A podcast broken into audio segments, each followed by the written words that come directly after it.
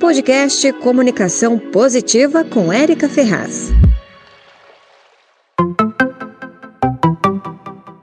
Olá, pessoal! Seja muito bem-vinda e muito bem-vindo a mais um programa de comunicação do Brasil 61. O Comunicação Positiva, o Comunicação Mais. Isso mesmo, aquele sinalzinho da matemática, porque a gente quer uma comunicação mais leve, mais assertiva e menos violenta. Eu espero que todos vocês estejam bem de saúde. Na semana passada, nós falamos da importância da comunicação assertiva e como temos que ter cuidado com a forma de nos expressar. Porque muitas vezes você pode confundir assertividade com grosseria. E aí vira comunicação violenta, gente, e não comunicação positiva. Se você não ouviu, corre lá, que tá bem legal e pode ser muito útil para você no seu dia a dia. Hoje eu tinha prometido que nós iríamos falar sobre a importância do vocabulário assertivo, claro, no nosso dia a dia, seja nos trabalhos, nas nossas reuniões. Porém, gente, com a morte do nosso querido e eterno Tarcísio Meira, eu resolvi falar do exemplo de comunicação que ele é para todos nós. Se você fizer uma análise de como Tarcísio se comunicava, chama atenção alguns pontos: a sua assertividade, a sua empatia, e a sua liderança. Tudo que a gente já falou por aqui, se você reparar nos outros episódios. Ele, o Tarcísio, se você analisa as entrevistas, ele apresentava uma linguagem corporal, expressões faciais, né, muito fortes, uma voz muito marcante, que fazia com que ele tivesse sim uma liderança muito presente. A sua comunicação era muito clara, muito assertiva. E não era porque ele era bonitão, não, viu, gente? É porque tem muito galã por aí, por exemplo, que não tem carisma e não tem liderança. Isso é uma coisa dele, que ele foi melhorando e aperfeiçoando com o tempo.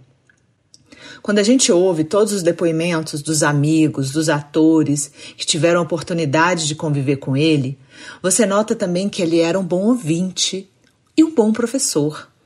Ele exercia uma empatia muito grande. E isso sim fazia dele, mais uma vez, um líder. A empatia.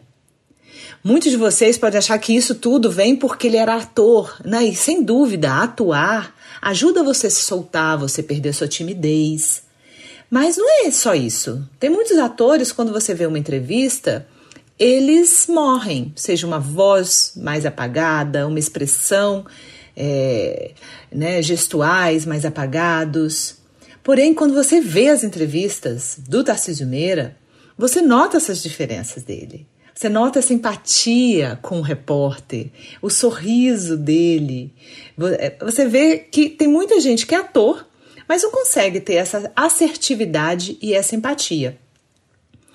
E outro, outro ponto que eu já falei aqui, mas que é muito importante, que vale para todos vocês, gestores públicos, todo mundo, a importância do sorriso. E era o sorriso do Tarcísio Meira, aquele sorrisão.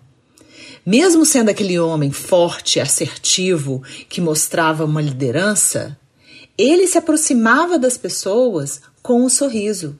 E é isso que cada um de vocês aí em casa pode testar. Seja na fila conversando com alguém, a fila do pão, na padaria, numa reunião importante, com um eleitor, qualquer um, use o seu sorriso. E o Tarcísio tinha isso que são características importantíssimas para todo mundo que quer ser um bom comunicador. E isso tudo, o sorriso aliado a ele saber escutar as pessoas, saber ouvir com os olhos, com o coração. Que imagem, né? É, a gente tem do Tarcísio Meira. É essa imagem, esse exemplo de comunicação que a gente quer que fique sempre com a gente a gente lembrar disso, que independente da, do nosso cargo de ser famoso ou não ser, nós podemos sim ser bons comunicadores, simpáticos, empáticos. É isso que vale. E aí eu espero que vocês pratiquem cada vez mais, com o exemplo do Tarcísio, essa comunicação mais positiva. Na próxima semana eu vou continuar com esse tema, porque eu vou estar falando de vocabulário de impacto e assertividade e segurança, gente. Não se esqueça de deixar seu comentário aqui para nós e sugestões, sugestões de temas, porque é muito importante para nós. Ótima semana e beijos no coração de todo mundo. Você ouviu o podcast Comunicação Positiva.